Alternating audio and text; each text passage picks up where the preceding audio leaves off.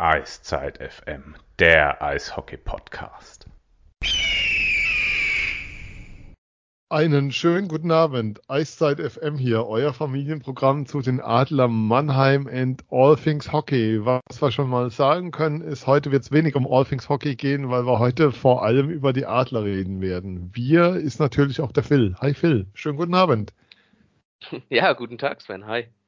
Ja, Phil, lang nicht mehr gesehen. Ähm, ich bin Sven und wie ihr hört, leicht erkältet. Also ich esse meinen Kindern heute ihre Halstabletten weg. Die sind nicht da. Insofern ist das erlaubt. Und wenn da mal so ein kleines Pusten zu hören ist, bitte ich um Nachsicht.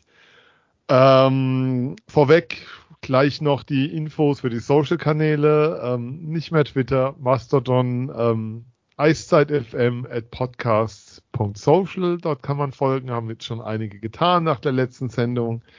Ihr könnt uns auf Facebook und Insta folgen, da mal Nachrichten bekommen. Wer uns unterstützen mag, kann das gerne auf steady.de slash eiszeitfm tun. Da freuen wir uns sehr drüber. Wir haben da auch so eine kleine Gruppe für unsere Unterstützer eingerichtet und die bekommen dann auch nach jedem, ja, wenn wir ein Interview geführt haben, Extras. Ähm, wie gestern, Phil, fangen wir doch mal damit an. Wir haben Mannheim verliert 2 zu 5 gegen Köln. Und wir sprechen danach mit Dennis Reul. Und ähm, mein Eindruck, und ich glaube auch deiner war, dem geht es richtig an die Nieren momentan, die Situation. Ja, ja, definitiv. Ähm, auch jetzt beim Nachdreher für den Mannheimer Morgen habe ich ihn auch in die Überschrift genommen als Zitat. Äh, von wegen, ich nehme das persönlich. Ähm, jetzt hat er uns so gegenüber ja auch gesagt, äh, als Kapitän nimmt er das persönlich, was äh, die, die Schwächephase ich bezeichne sie immer so, ich zitiere mal die Artline in dem Fall, den die, Mann, die, die Mannheimer gerade durchlaufen. Ähm, ja, er war schon deutlich geknickt. Ähm, jetzt nicht resigniert, aber geknickt. Ihm, ihm, geht es, ihm geht es schon an die Nieren, klar. Also für mich war so der Eindruck, da ist einer richtig, ja, also richtig persönlich getroffen von dem, was da gerade passiert. Also das mal vorweg, weil ja immer dann kommt, denen ist egal und die laufen nur Pirouetten. Und wir haben uns ja hier ein bisschen zur Ausgewogenheit verpflichtet und dann, dann gehört das für mich ähm, sehr, sehr dazu. Was ich aber auch sagen muss, und ähm, das ist, glaube ich, heute dann schon das Thema, was wir haben. Es gibt so Phasen, beziehungsweise ich kann an den Nachrichten, die wir als Eiszeit FM oder die ich privat bekomme und den Gesprächsbedarf, der so unter den Anhängern herrscht, sehr, sehr gut ablesen, wie soll ich sagen, wie hoch gerade die, die Amplitude ist, wie hoch gerade die Wellenausschläge da draußen sind. Und wenn ich das zum Maßstab nehme, was seit gestern Abend bei mir eingetroffen ist an Nachrichten, dann ähm, sind wir kurz vor, kurz vorm Bruch der Deiche. Ähm, wie siehst du das mit Blick aufs gestrige Spiel, mit Blick auf Sonntag, aber auch sozusagen mit Blick auf das, was so in der Fankurve dann gestern los war? Boah, ganz schön viele Fragen auf einmal. Ja, du, ähm, dafür sind wir da. Wir haben ja Zeit. Ja. Uns, wir müssen ja uns ja nicht hier, wir sind ja nicht bei so einem Podcast wie von so einer komischen Mannheimer Sendung, wo man so ein sehr enges Zeitfenster hat. Wir können ja sehr lang elaborieren hier. Ähm, die, ja, die Aufregung. Also, Fakt ist, das haben wir in den vergangenen Podcasts schon besprochen, die Adler spielen diese Saison nicht spektakulär. Die Adler bieten natürlich durch ihre Spielweise ein bisschen äh, oder ja, bieten Angriffsfläche, machen sich angreifbar. Die Adler konnten sich bisher immer auf eine gute Defensive verlassen. Äh, das konnten sie jetzt in den vergangenen acht Tagen nicht. In den vergangenen acht Tagen spreche ich jetzt von dem Zeitraum, als sie am vergangenen Dienstag äh, gegen Iserlohn zu Hause gespielt haben, das, das 0 zu 3 verloren haben und äh, bis jetzt gestern, wir nehmen ja mittwochs auf, also bis gegen Köln. Ähm, und da haben sie alles andere als eine sattelfeste Defensive gezeigt. Haben jetzt zwischendurch auch Corbinian Holzer und Matt Donovan angeschlagen, verloren. Ähm, von daher äh, wie ordne ich das ein? Ja, es ist natürlich, es ist momentan totale Krisenstimmung. Die Adler sprechen, ich habe es schon gesagt, von einer, von einer schwierigen Phase. Du hast so ein, ein paar Baustellen natürlich äh, in der Mannschaft, sprich. Zu äh, denen kommen wir noch, glaube ich, sehr Viele Verletzte etc. viele außer Form, viele, die halt wieder zurückkommen nach einer langen Verletzung und deshalb außer Form sind. Hast natürlich auch ein bisschen eine Problematik mit, äh, mit den Fans. Das, äh, das ja, geht schon über diese Saison hinaus. Äh, da fühlen sich beide Seiten irgendwie gefühlt, so wird's mir herangetragen, zu wenig gewertschätzt äh, in, in Straubing beim Sieg nach Verlängerung. Ähm, ja, gab es auch Pfiffe gegen die Mannschaft, als Dennis Reul, als es vereinzelt zu Pöbeleien kam, die Mannschaft geschnappt hat und sie vom Eis geholt hat. Ähm, ja, und jetzt haben gestern äh, ab zehn Minuten vor dem Ende ungefähr war es roundabout, äh, die Ultras auch den Block in der Nordwestkurve verlassen, sind da gegangen. Also sind viele kleine Baustellen, die sich momentan äh, ja da auftun und äh, bisschen zu dieser Gesamtgemengenlage beitragen. Ja, ähm, wo ich dann, also sozusagen was die Fans angeht, ähm, möchte ich ein Gegen, möchte ich ein Gegenbeispiel bringen tatsächlich. Also ähm, ich war ja Sonntag in Frankfurt und war da im Blog. Grüße an alle, die mich angequatscht, angesprochen haben, nicht angequatscht, sorry, es war negativ gemeint, so ist es überhaupt nicht gemeint, habe mich total gefreut. Ähm, und gefragt haben, wann wir wieder aufnehmen. Es waren einige. Ähm, es war tatsächlich eine, wir waren ganz früh drin. Ähm, es war eine extrem optimistische, positive Stimmung da. Das Team wurde schon gefeiert, schon vom Warm-up, als es noch in der Kabine war. Du hattest das Gefühl, Heimspiel in Frankfurt, ähm, der Block war, also wie soll ich sagen, wer den Frankfurter Block kennt, da kannst du dich ja nicht drin bewegen, umfallen kannst du auch nicht. Ähm, und da war ein unglaublicher positiver Druck im Kessel. Und auch natürlich eine gewisse Erwartungshaltung und so eine erwartungsfrohe Haltung. Und dann kommt die Mannschaft gut raus, die ersten acht Minuten, ersten acht Minuten, macht dann das 1-0 und dann hast du das Gefühl, jetzt explodiert alles und du erzählst gerade so zu denen um dich rum oder redest mit denen und sagst, total verdiente Führung. Dann macht Frankfurt 1-1. Und dann ist so viel weg, so viel weg danach, was, was du dir überhaupt nicht erklären kannst, ähm, dass so der erste, erste kleine Stupser ausreicht. Ähm, ich meine, das Team kam zurück, kam aus dem Spiel am Freitag davor gegen Bremerhaven, was du spät noch gedreht hast, um es jetzt mal positiv zu formulieren. Die Art und Weise, wie dieses Spiel lief, ist nochmal ein anderes Thema, aber so vom Erlebnis her, du machst relativ späten Ausgleich durch Markus Eisenschmied, gewinnst dann das Spiel und kommst nach Frankfurt und kommst raus und dieser Block da oben bricht aus allen Nähten und die Lautstärke war echt ohrenbetäubend. Also ich habe Werte auf meiner Uhr gesehen, die mich gewarnt hat, dass es zu laut um mich rum ist. Die habe ich bei Konzerten nicht.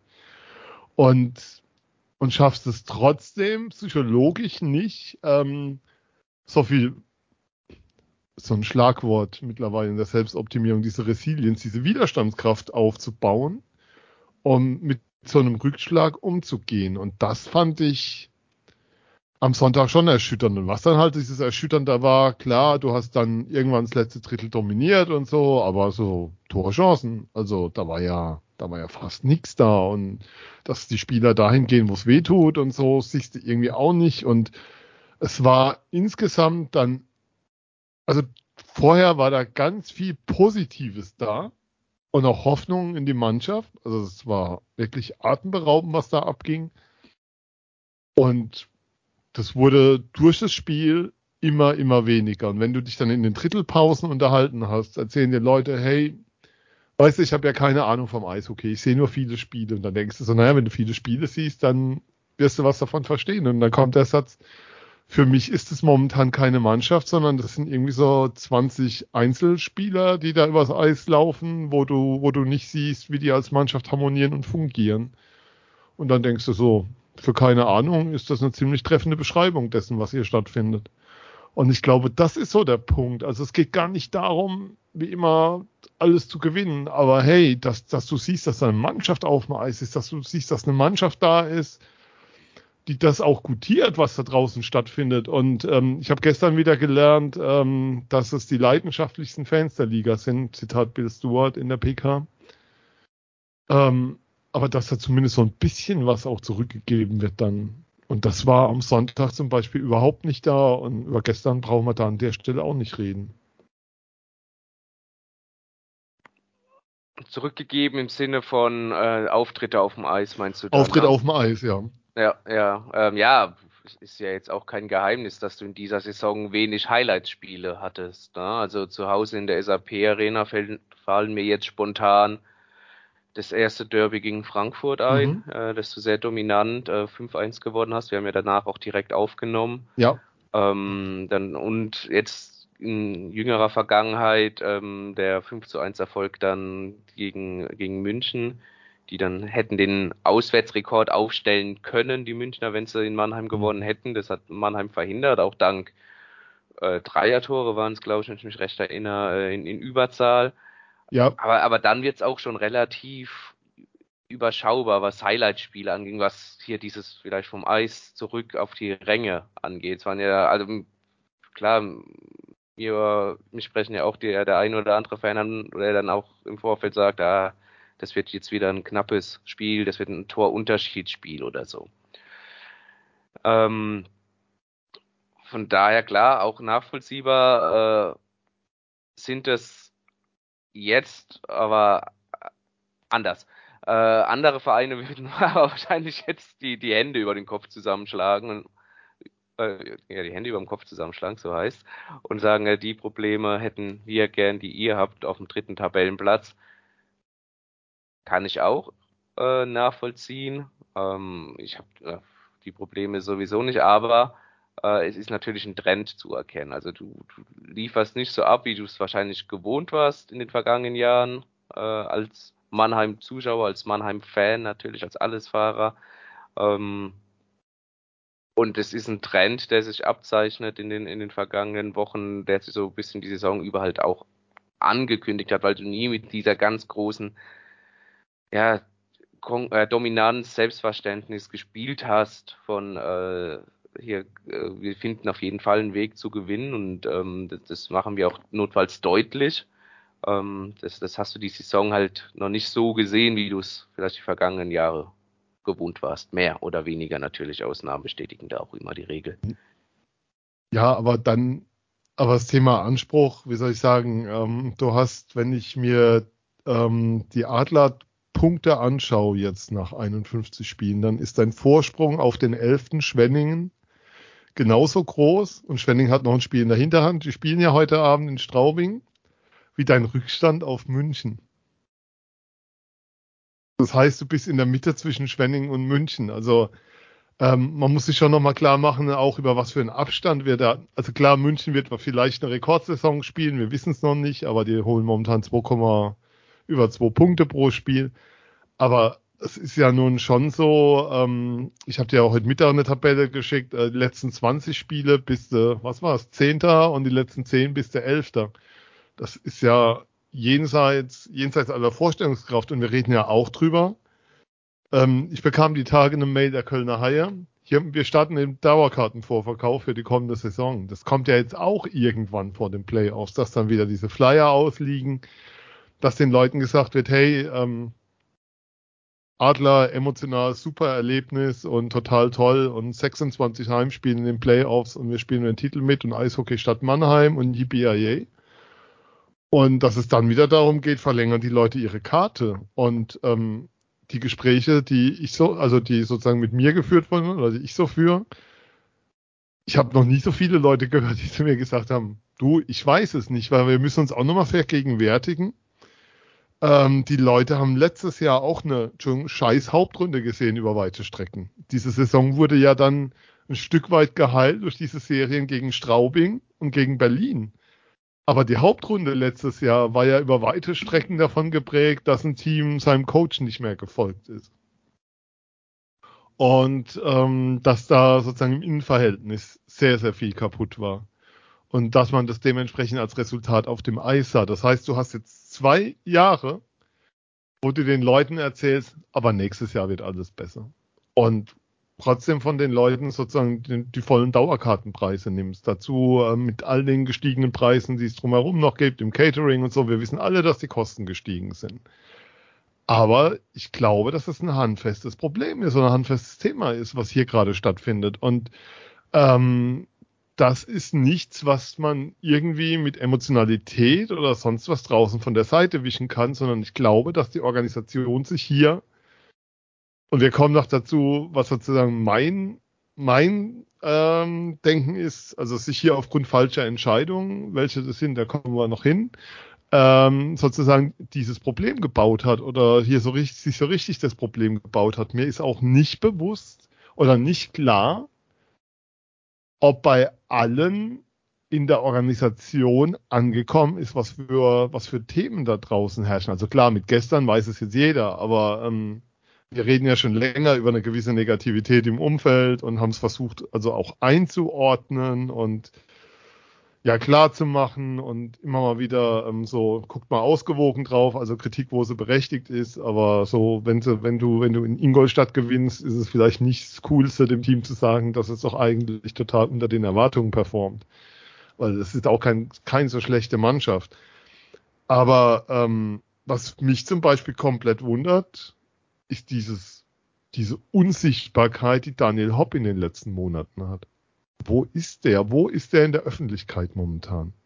Wo ist der mal zu greifen zu einem TV-Interview? Wo findet das statt? Und ich denke, wir würden es mitkriegen, wenn er was sagt. Aber ja, diese aber Organisation muss, ist momentan so. Ich finde, es ist aber seit Wochen geboten. Also es ist seit Wochen aber geboten, warum? dass man weil, weil du doch, weil. Weil, weil wir es aus der Vergangenheit gewohnt sind, dass sich Daniel Hopp zu sportlichen Sachen äußert. Nein, nicht ne? zu sportlichen Sachen, aber es geht darum, ähm, dass, dass die Erwartungshaltung an Organisationen und ihren Chef ist, der ähm, Entscheidungen trifft, immer, dass er ja dann sozusagen als letzter treffen muss ähm, dass, dass sowas auch dann mal nach außen vertreten wird oder dass man mal wieder präsent ist oder Gesicht zeigt. Das gehört für mich absolut dazu als Hauptgesellschafter und nicht nur als Hauptgesellschafter. Die sehe ich ja öfter irgendwo, aber auch, vor allem auch als Geschäftsführer. Also es ist ja für mich, ähm, wie soll ich sagen, was sich da draußen zusammenbraut, ist ja jetzt nicht erst seit, seit gestern da. Und diese, dass, dass du nicht das Gefühl hast, dass das ja dazu dazu führt, dass man glaubt, aktiv werden zu müssen, mehr kommunizieren zu müssen, mehr tun zu müssen nach außen. Das finde ich schon erschreckend und finde ich, gibt kein gutes Bild ab aus meiner Sicht. Mhm. Ja, es ist halt ein bisschen das Problem, was in den vergangenen Jahren aufgekommen ist, dass sich halt Daniel Hopp immer zu allem geäußert hat oder sich da, ja, ähm, das Gesicht natürlich war. Ich finde es jetzt gar nicht so ganz unsympathisch, wenn sich der Gesellschafter eines Vereins nicht äußert, aber natürlich hat Daniel Hoff eine besondere ja. Beziehung. Also, das dazu, ist was anderes ja, als ein Gotthard in äh, Köln oder so. Bei dem ist man ja froh, wenn er sich nicht äußert, bei dem, was er so an Medien finanziert. Aber er ist ja auch Geschäft, also er ist ja sozusagen auch der, der am letzten die Entscheidungen trifft. Und hm. zu merken, da draußen passiert was und dem und da kommunikativ öffentlich zu werden und auch sozusagen dem Team klar zu machen, was, was das bedeutet und das auch ähm, anders nach außen zu vertreten, als es momentan ist. Mir geht es gar nicht drum, ob das er mir sagt, wer spielt da, wer spielt da, aber dieses, das kommt mir gerade, also für mich ist es ein bisschen so wie so ein Kind, das ähm, Verstecken spielt, sich die Augen zuhält und glaubt, dann wird es nicht mehr gesehen. Und so geht man momentan mit dem um, was, was schon seit Monaten am Gären ist. Also es ist ja nicht so, dass das, wie gesagt, erst jetzt die letzten zwei, drei Spiele auftritt, sondern ähm, wir haben es ja schon immer wieder thematisiert. Und ähm, klar ist ein Forum und eine Telegram-Gruppe nicht der Hort der Welt. Und ähm, wir, wir nehmen das auch nicht alles für voll da drin. Aber wenn du, du musst dich nur mal ein Spiel in irgendeine Blockstelle mit den Leuten reden, die viel auswärts fahren, die viel mit den Bussen unterwegs sind, die viele Spiele sind, die viel Geld, Freizeit, sonst was opfern dafür. Und wenn du da reinhörst, puh, das ist dann nicht mehr so schön. Und, und dafür wundert es mich, dass da so gar kein Gespür da ist, ähm, da sozusagen sichtbar zu werden. Mhm. Wenn wir bei Fans natürlich sind, was gestern natürlich auch der Fall war, unabhängig von den Fans, die mhm. gegangen sind, dass vieles natürlich einfach stoisch hingenommen wurde. Ne? Ja klar. Das war dann, Das- Support wurde ja eingestellt komplett irgendwann. Ja, aber auch von außen rum, ne? Also, also, wenn gepfiffen wird, dann ist ja noch Feuer drin, aber wenn halt gar nichts mehr äh, kommt von den Rängen, ist natürlich für einen Club, um mal Christian Rotter zu zitieren, der das in seinem morgigen Kommentar drin stehen hat, äh, ist das natürlich für einen Club, der Emotionen verkaufen will, immer schwierig, ne? Oder auch von Emotionen lebt, wenn da gar Ja. nichts mehr kommt. Ja, du, wenn, wenn, wenn, Ähm. nichts, wenn nichts mehr kommt, ist, ist, ist eine Beziehung tot. Also eigentlich jetzt so im übertriebenen Sinn. Das ist dann so dieser innere Exit, der stattfindet, wenn du dann gar nichts mehr sagst. Und das, das ist, ja. Also ich ging davon aus gestern, ich- wir haben ja schon Zeiten erlebt, ähm, ich erinnere mich an Sean Simpson, wo dann bei einer Niederlage unter der Woche gegen Augsburg eine Polonaise im Block gemacht wurde, da wurde das Team, ähm, ich will nicht sagen verarscht, aber ähm, schon Doch, auf die Schippe genommen. Ja, kann, so sagen, ja. kannst du nennen, wie du, ja, nennen was du magst. Also, und gestern war gar nichts. Das war vollkommene Lethargie. Ich dachte, nach, dem- jetzt explodiert es nach dem 0-3. Und dann war so, nö, okay, kein Tor, kein Support mehr, ist halt so. Selbst in Frankfurt wurde von Teilen des Blocks kurz vor Schluss noch gesungen, egal wie es steht, wo du dann so denkst, Leute, ihr seht aber schon da unten, das ist gerade irgendwie, naja, also es ist ja nun nicht so, dass so, ja, dass, dass dann nicht immer nur Leute wären mit Hoffnung, aber das war, also wenn du im ersten Drittel eine Nachricht bekommst, ähm, eines geschätzten Kölners, der die Sendung hoffentlich hört, ähm, wow, sind die Adler schlecht.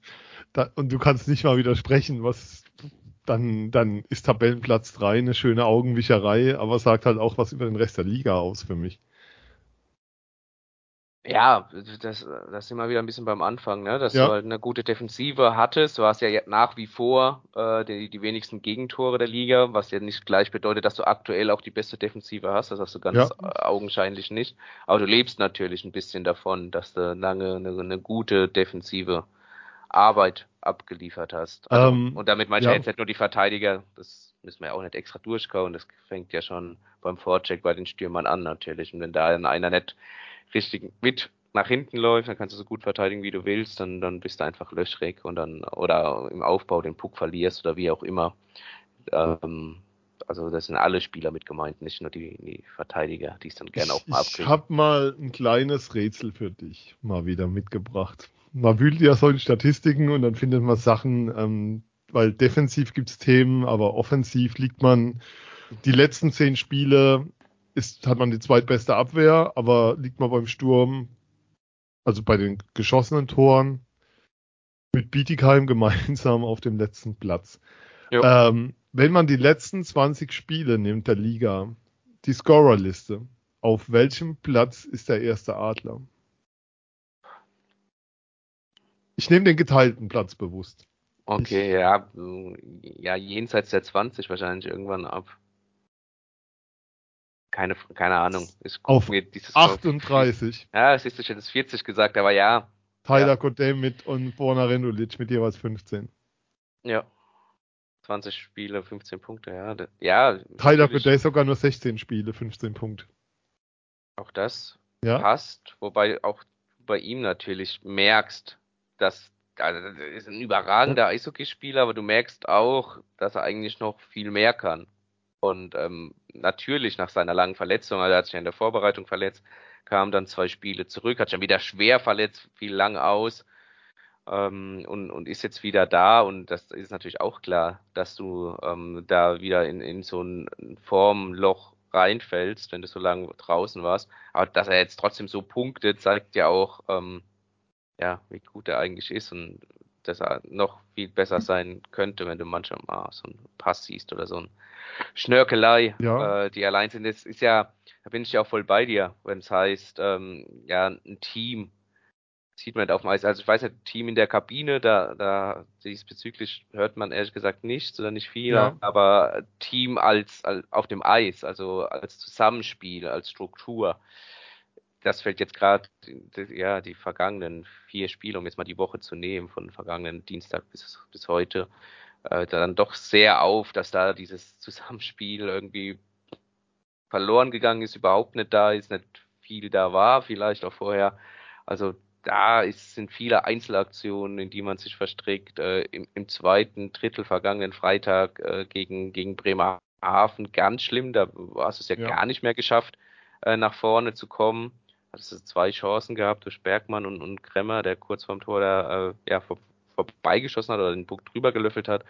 Ähm, das ist natürlich schon brutal. Und das hattest du gestern auch im, im zweiten Drittel gegen Köln. Nur war, ja, Köln hat in, in, in Bremerhaven verloren äh, am, am Sonntag. Also sie waren jetzt nicht zwingend auch super drauf, sind ohnehin nicht mh, jetzt eine ausgewiesene Spezialistenmannschaft für, für Auswärtsspiele. Ja, und die haben ja Ähm. auch diesen Streak momentan ja mit allem und so, ja. Das ja, ja, ist- nur noch der letzte Spieltag zu Hause in, äh, in der eigenen Arena. Aber ja, aber ähm, die schenken dir halt vier Tore ein, weil du einfach äh, nicht in die Zweikämpfe kommst, weil du nach vorne nicht wirklich kommst, weil dir keine Lösungen einfallen und weil du letztendlich dann auch als Team zu wenig zusammenspielst. Fünf, ne? Um Oder? solche, Fünf. nee, 1 nach dem ersten Drittel und dann Ach so, 5-1 nach dem zweiten. Ja. ach so, ja. Meinst du das Drittel, ja, Entschuldigung. ja, ich meine nur das zweite Drittel, ich Ja. meine nur das zweite Drittel, vier Tore. Ähm, Ja. Ja. Aber Natürlich ist das ein Produkt. Natürlich ist das auch eine Art Teufelskreis. Ne? Ich meine, Dennis Reul äh, hat zu uns gesagt im Gespräch, ähm, es hört sich jetzt vielleicht dumm an, aber äh, wir hatten auch ein bisschen Scheibenpech. Also, dass im, beim 2-0 von Tourison dann äh, Thomas Larkin angeschossen wird, von da der Puck reingeht oder vom 3-0 der Schuss neben das Tor geht, äh, wieder auf Da der anderen Seite vor das Tor springt und Mhm. Jason Best dann ins leere Tor schiebt. Hat dann auch mal, wie oft passiert das denn mal in einem, in einem Spiel? Wie oft kommt das denn vor? Und dass es jetzt ausgerechnet in der Phase vorkommt, der wir uns eh schwer tun, äh, so gesagt, ist natürlich scheiße. Passt natürlich. Ähm, ja, kann man so sehen, klar. Natürlich, ähm, wenn es gut läuft, hast du da vielleicht auch die Zuordnung und, und der Jason Best in dem Fall äh, wird noch mit dem Schläger dran gehindert, dass es nicht passt. Es sind viele Kleinigkeiten, die natürlich zusammenkommen, aber ja, wo, äh, wobei Kleinigkeiten, die ich, es vielleicht aber ja. auch schon aufgebaut haben über die ganze wobei ich da ähm, ein bisschen von weggehen würde, dass es Kleinigkeiten sind. Also ähm, es sind nicht die kleinen Dinge momentan. Also da, da ist schon mehr im Argen. Also da geht's, ähm, also ich bleib noch mal bei dieser, bei dieser Statistik gerade, letzte 20 Spiele, ähm, der erste Mannheimer auf 38, ähm, wer es nicht glauben kann, leafond.net, dort findet man die DL-Statistiken.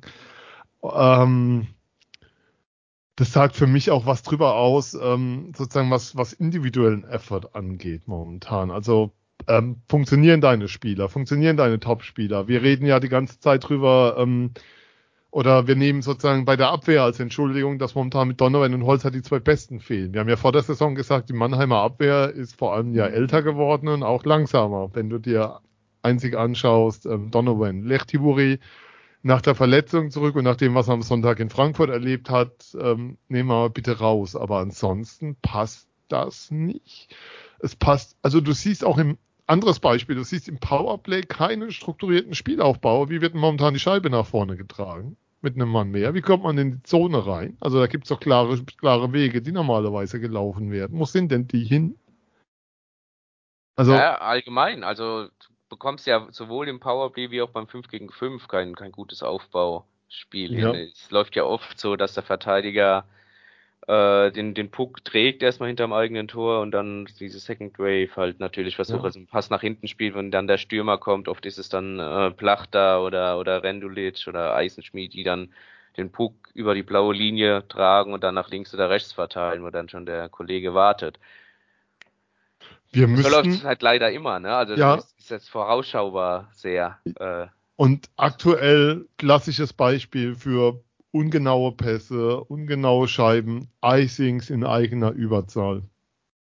Ich weiß nicht, wie viele das jetzt in den letzten Spielen waren, aber man müsste echt nochmal sich die Statistiken dazu anschauen. Es, es ist einfach auffällig, dass ähm, dem Spiel jede Struktur abhanden gekommen ist. Und ähm, mein Satz ist ja immer aufs Eis schauen, Trikots aus und du, wenn du eine Mannschaft, wenn du sagst, das ist die und die Mannschaft, dann macht der Trainer einen guten Job.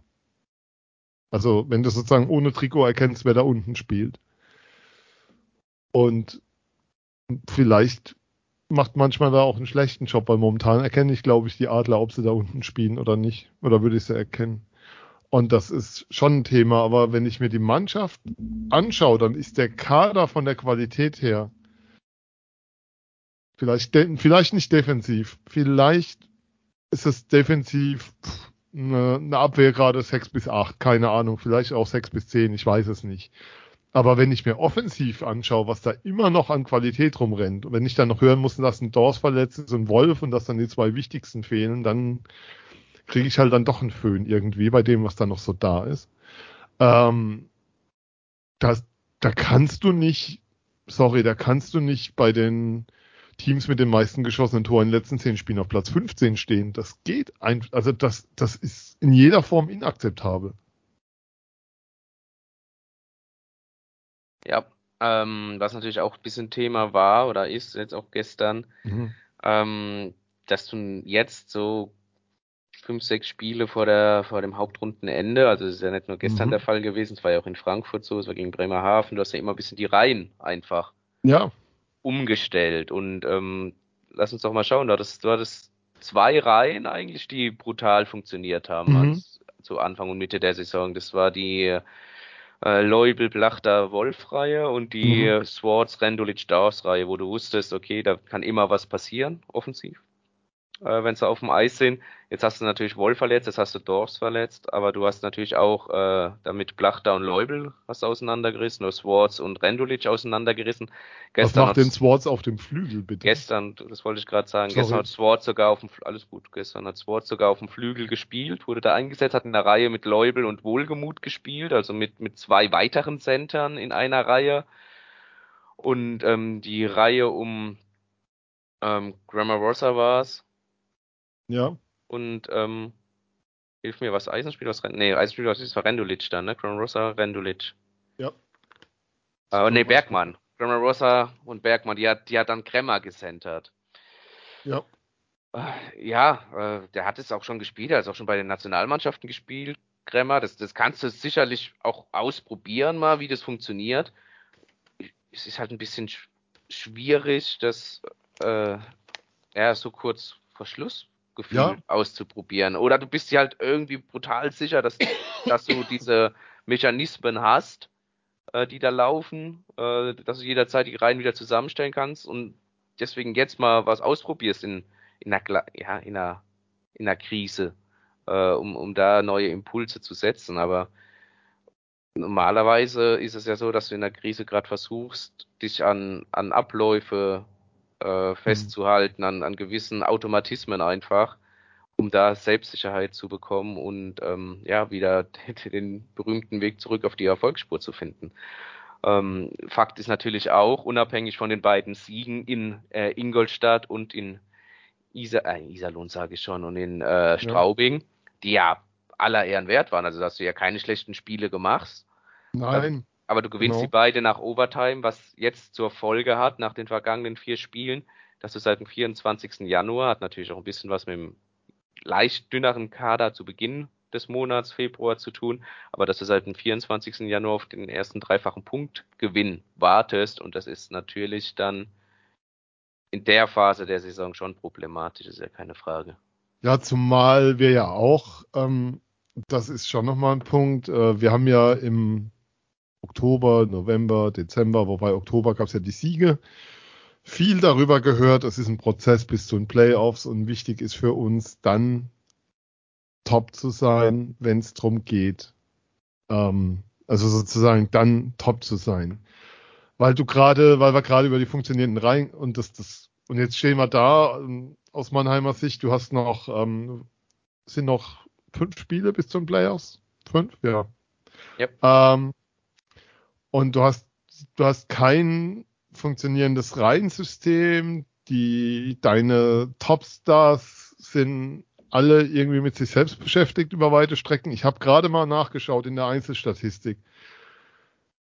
Matthias Blachter hat seit dem 1.11. vier Tore gemacht. Der hat also sozusagen seit dem, wenn ich am 1.11. ein Tor gemacht gegen München, und dann nochmal zwei gegen Frankfurt beim Heimsieg. Ne, in Frankfurt, Entschuldigung. Und dann nochmal ähm, zwei gegen Bietigheim und Zeit, das war's. Und das ist ja einer deiner absoluten Top-Spieler. Das heißt, und das, das geht nicht jetzt darum, den Spieler dafür irgendwie in Anführungszeichen an die Wand zu nageln, sondern es geht darum, einfach klar zu machen, über was für ein Niveau wir gerade reden von den Spielern. Und ähm, es gibt anscheinend, es gibt ja immer noch so bei einigen die Hoffnung, du musst nur den Schalter umlegen und dann wird es schon funktionieren. Und daran glaube ich eben in keinster Weise. Also dieser, dieser Glaube nach dem Motto, jetzt von Playoffs ähm, einfach den Schalter umlegen und dann geht das, ähm, sehe ich in dieser Form, wie es letztes Jahr funktioniert hat, mit dem, was da gerade ist, nicht.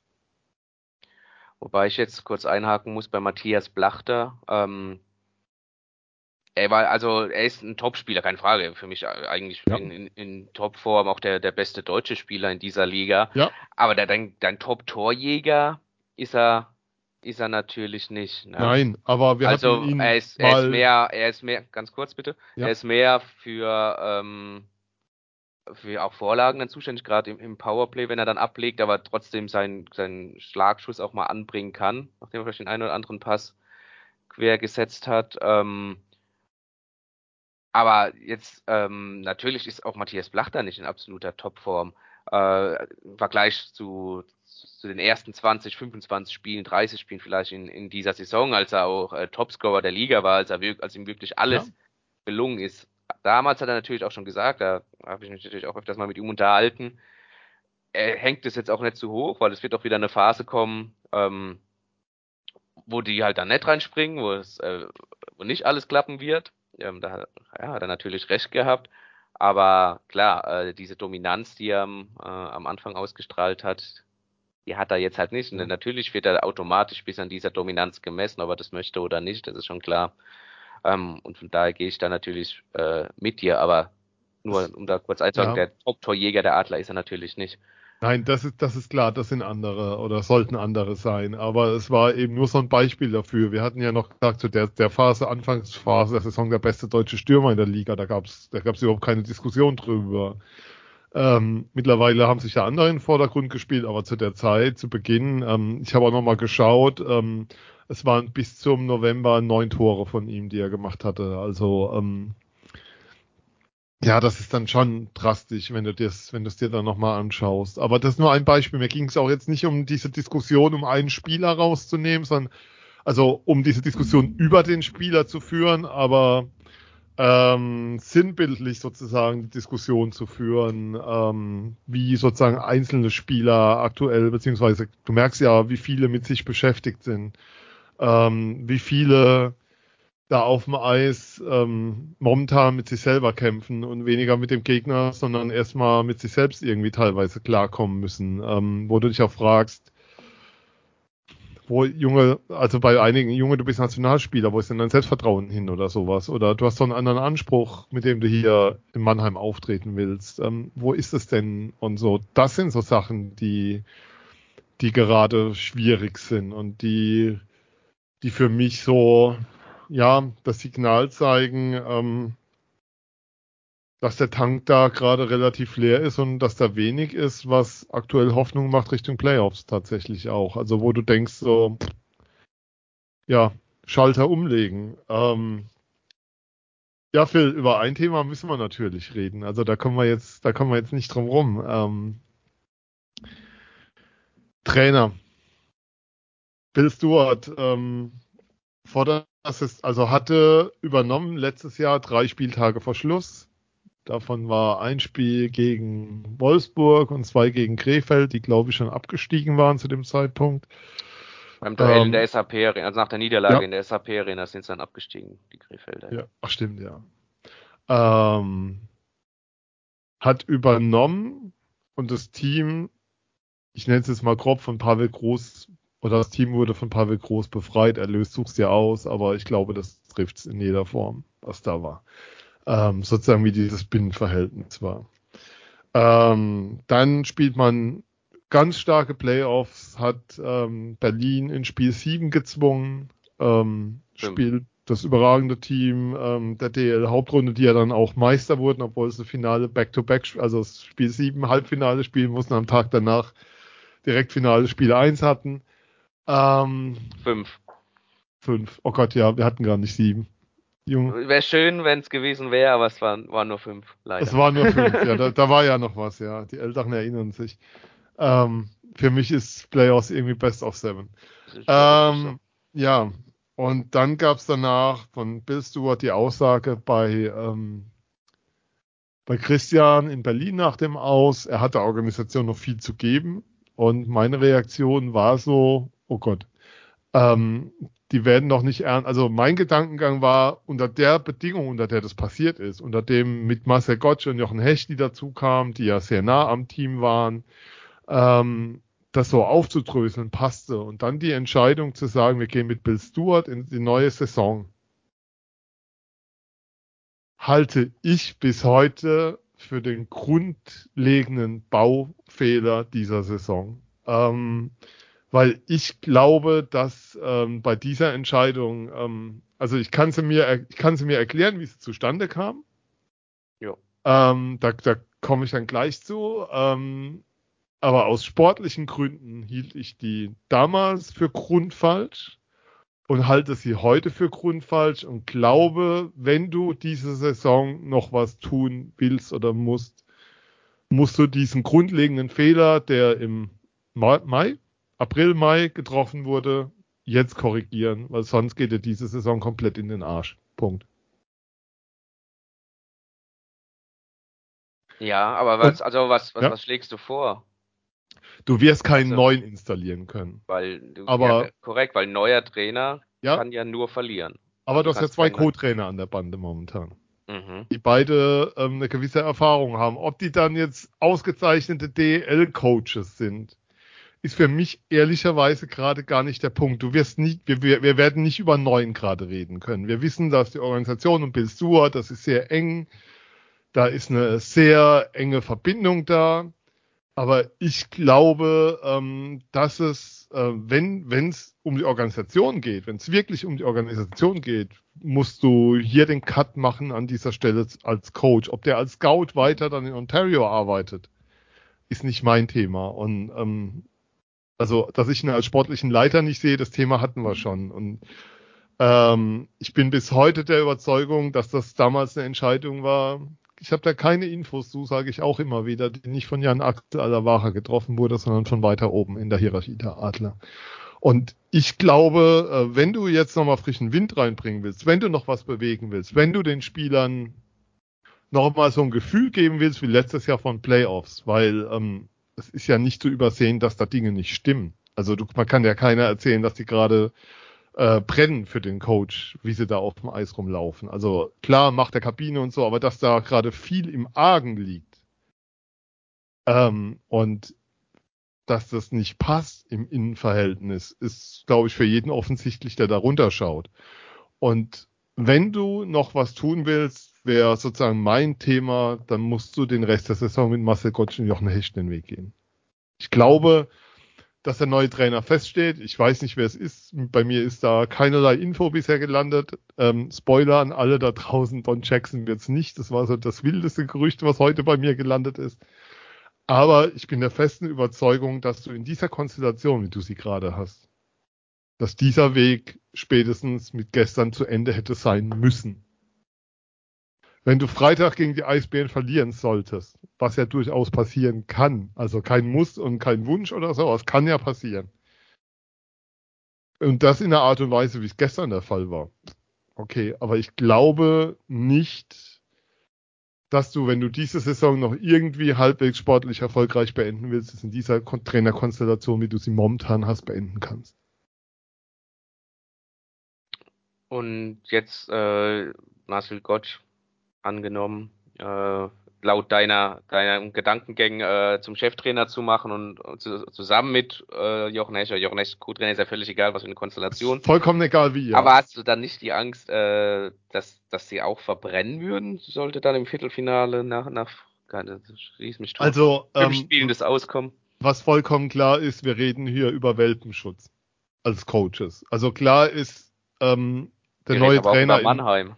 Ja, aber Leute, ähm, wir reden ja aber auch drüber, dass da drin auch eine Chance liegt. Also wir reden ja, wie soll ich sagen, Bill Stewart war ja auf einmal der Heilige letztes Jahr, nach den, nachdem er kam und da übernommen hat in der Situation, wo der Kachen wirklich an die Wand gefahren, im Dreck lag, such's dir aus, war. Und ähm, ich glaube, bei den Bremer Stadtmusikanten, ich glaube, das habe ich hier schon mal zitiert, gibt es einen schönen Satz, warum sollen wir uns auf den Weg machen? Und dann ist die Antwort, etwas Besseres als den Tod finden wir überall. Und ich finde, das trifft im, Übertra im weit übertragenen Sinne sehr gut. Also schlechter kann es doch nicht mehr werden. Leute, also jetzt mal sorry, also wenn du dir die letzten Spiele anschaust, also klar, gegen Bremerhaven hast du gewonnen, aber soll man nochmal drüber reden, wie das Spiel war über weite Strecken? Soll man nochmal drüber reden, wann der Ausgleich fiel? Es ist ja nun nicht so, dass da ähm, Friede, Freude, Eierkuchen war mit den zwei Punkten, die du da geholt hast in dem Spiel. Das Team findet Wege, Spiele zu gewinnen aufgrund individueller Qualität, aber nicht aufgrund dessen, was es von außen mitkriegt gerade. Wenn es Spiele gewinnt. Ja, aber das ist, ähm, also du wärst ja quasi dafür, den Panik-Button zu drücken, mehr oder minder. Also das, das ist für mich kein Reiß, Pan die Reißleine zu ziehen, den Panik-Button zu drücken. Such, such's dir aus. Für mich ist das ähm, eine logische Folge, die Fehlentscheidung vom Frühjahr, die die Organisation getroffen hat. Ähm, sowohl glaube ich aus Gründen, ähm, dass man nach den unruhigen Jahren Pavel sich ähm, darauf gestützt hat, dass jemand Bekanntes kommt. Also weißt du, so nach Motto, da, da holt man keinen von außen, sondern man lässt den da, den man kennt. Man weiß, was man an ihm hat, auch nach innen. Der Teil der Organisation ist, der der Organisation auch sehr verbunden ist, seine Verdienste hat. Darum geht's an dieser Stelle nicht. Aber ein Trainer, der die letzten 15 Jahre nicht unbedingt, oder ich weiß gar nicht, wie viele Jahre es waren, ähm, nicht so wirklich Erfolg hatte in der DEL.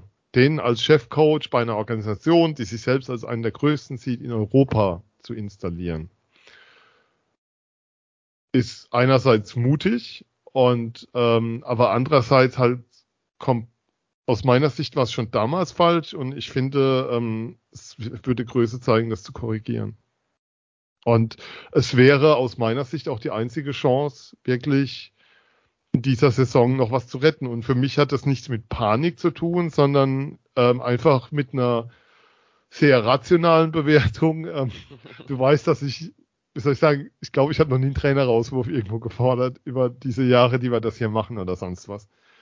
Ähm, aber ich glaube, dass es Zeit ist, hier zu reagieren und zwar dringend. Und zwar eigentlich ist die Zeit gestern Abend 22 Uhr spätestens abgelaufen.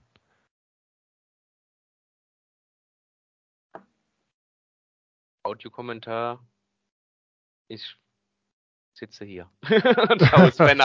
Ja, nee, ähm, ja, schwierig. Schwierig. Du weißt ja auch, wie es ja. Eishockey läuft, ne? Ähm, du hast ja bis dahin. Ja, siehst du, siehst du es anders, wäre jetzt meine Frage. Also du darfst mir gerne widersprechen, wir sind ja hier zu diskutieren. Das ist jetzt meine ganz persönliche, ja, ja, private ich, Meinung. Nee, was, was heißt. Ähm, um es gleich zu sagen, ich bin Freitag nicht beim Spiel. Das heißt nicht nur, weil ich es hier vor. Ich, ich wusste gestern schon, dass ich Freitag nicht. Das hat damit nichts zu tun. Ich habe einen privaten Termin. Nur bevor jetzt einer denkt, jetzt reißt er hier groß die Klappe auf und dann tuckt er sich morgen weg. Das hat damit null zu tun, aber ich bin morgen nicht beim Spiel. Ja, ähm, ja, völlig unabhängig, äh, wie ich das ja. sehe. Ich glaube einfach nur nicht, dass es funktioniert, äh, dass es nicht, nicht, nicht funktioniert, ist falsch, äh, dass es nicht geschehen wird. Ich glaube nicht, dass die Adler jetzt hier ähm, diesen Schritt gehen werden ähm, und das Szenario durchspielen, was, was, was, was, oder durchführen, was, was du gesagt hast. Ähm, einfach aus gewissen Gründen. Ähm, ja. Natürlich aber, jetzt, aber wird es nochmal interessant, wird's noch mal interessant, äh, wie es aussieht, wenn, wenn du natürlich gegen Berlin, und da gebe ich dir ganz recht, wenn du genauso auftrittst wie gegen Köln oder die Spiele davor, da wirst du auch gegen Berlin verlieren. Das ist so sicher wie das Arm in der Kirche. Da macht Berlin keine Gefangenen. Ähm, ob die jetzt in, in Form sind oder nicht, ist völlig egal. Äh, das waren andere Mannschaften vorher auch nicht, die du, äh, die gegen Mannheim gespielt haben, in, in der Konstellation. Fakt ist auch, wenn keine Verletzten, äh, die momentan ausfallen, mhm. also wir sprechen Dorfs ja sowieso nicht, aber äh, sprechen wir noch von, von Wolf, äh, Donovan und, und Holzer, also die werden auch gegen Berlin nicht spielen können, spielen werden. Ähm, ja, also wird es dieselbe Mannschaft sein, die äh, wie gestern gegen Köln. Wahrscheinlich andere rein. Wir wissen es nicht, aber die Wahrscheinlichkeit ist groß. Äh, und die muss es dann richten. Und ähm, ja, wenn es da denselben Auftritt gibt und nicht eine Reaktion, worauf man ja schon länger wartet jetzt, oder seit einer, ja, seit einer Woche wartet. Man muss ja auch dazu sagen, vor dem Iserlohn-Spiel hat man ja ein Heimspiel gegen Schwenningen gehabt, ist auch sang- und klanglos 0 zu 3 verloren gegangen. Äh, ja, die Heimbilanz gegen, ist verheerend. Und die Heimbilanz ist für, für Adler Mannheim, die ja immer zu den mindestens Top 3 gehört haben, äh, was, was äh, Heimstärke anging, natürlich äh, verheerend. Da bin ich ganz deiner Meinung. Schwierig, schwierig. Das wäre ähm, meine Nachfrage tatsächlich. Ähm, das war jetzt, wie soll ich sagen, sehr einmal mit, der, mit dem Rasenmäher drüber. Aber für ja. mich ist wirklich die Frage, welche Gründe gibt es denn, weil du sagst, es passiert nicht und es gibt Gründe dafür, dass es nicht passieren wird. Welche sind es denn und welche ähm, wären, wären denn es wert, dass man sie dem sportlich, dem, der Chance auf noch einen sportlichen Erfolg in der Runde sozusagen drüber stellt?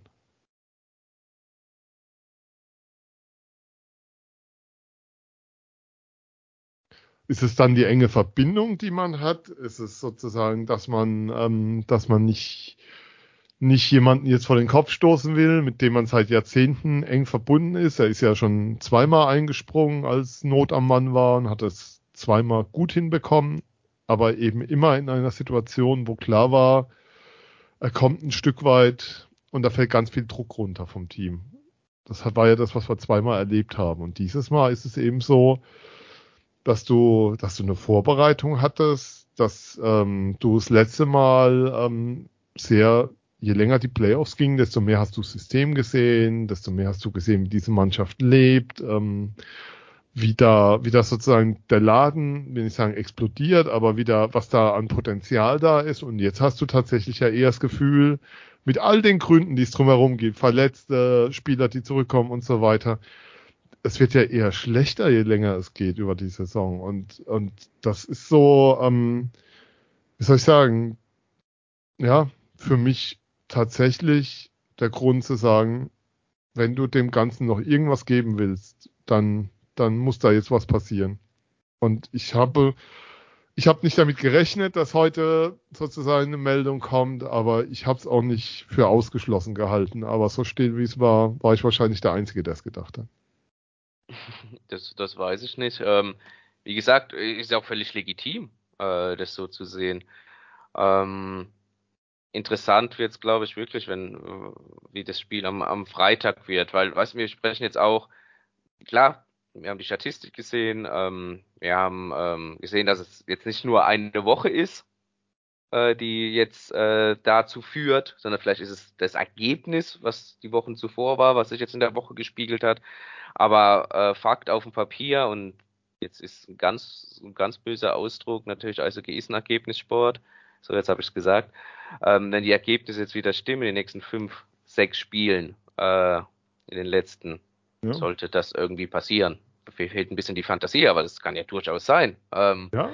Dann, ja, dann, äh, dann, dann gehst du in die Playoffs wahrscheinlich wieder ganz anders rein ob es dann am Ende zum Final oder der Meisterschaft reicht. Und davon wird ja in Mannheim gesprochen. Es wird ja, also das ist ja der Anspruch. Und dass sie dem Anspruch momentan hinterherlaufen oder die Saison schon hinterherlaufen, ist, ist ja auch keine Frage. Ähm, aber das, das sehe ich natürlich auch nicht. Aber ich weiß auch nicht, ob der Trainerwechsel und dann Gott Hecht hinter der Bande, ob du dann den ansprichst und dann sprechen wir wieder von der Meisterschaft, äh, dann irgendwie gerecht wärst, weil da bist du doch momentan doch Du, manch, wir wissen ja, letztes Jahr reichte, reichten zwei gute Serien, um viel, viel vergessen zu machen in der Saison. Wir tun immer so, als wären da draußen nur, oder wie soll ich sagen, es wird oft so getan, wenn von außen über das schwierige Mannheimer Umfeld geredet wird, dass die permanent nur Siege, also dass du 52 Siege oder 56 Siege erwartest. Ähm, wir haben ja das Thema auch schon hier diskutiert, dass wir gesagt haben, Leute, du gewinnst nicht einfach in Ingolstadt oder Straubing, wenn du wenn du ein Haufen von Blinden bist. So ist es nicht. Ähm, aber dass du, dass du im Ende Februar den Wunsch hast, ein Spielsystem zu erkennen, eine Struktur zu erkennen, ein Team, das miteinander spielt, dass du das Gefühl hast, die finden sich allmählich ein auf das, was da jetzt kommt. Und ähm, wir wissen doch alle, geilste Zeit und schieß mich tot und mit zwei Serien kannst du eine Saison retten. Das muss ja noch nicht mal dann Finale sein. Letztes Jahr war aus im Halbfinale und ich glaube, da war niemand dabei, der gesagt hat, boah, war das dann schlecht oder so. Aber ähm, so wie es so wie es ist, kann es nicht bleiben, ist meine, ist meine feste Überzeugung. Und was ich aber auch sagen muss, und was dann eben auch dazu gehört, wenn sie am Ende Meister werden, ist der Metzger der Depp, der keine Ahnung hatte und der, den sie total, wie soll ich sagen, prove me wrong. Ist vollkommen okay, kann ich, kann ich gut mit leben, aber ich muss, alter Satz, wir müssen immer das bewerten, was wir sehen und das, was wir wahrnehmen und die Eindrücke, die wir haben. Und die Eindrücke, die vorhanden sind, sind sehr, sehr eindeutig für mich.